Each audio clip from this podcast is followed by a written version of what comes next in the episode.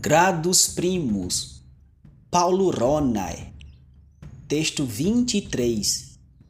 De Deucalione et Pyrrha, diluium omnia vastavit, cum aquae decreverunt, de tot homnibus terrae unus vir Deucalion et una femina Pyrrha superarant, ambo eterimi, Deucalion populos terrae renovaturus, oraculum temedis consuluit.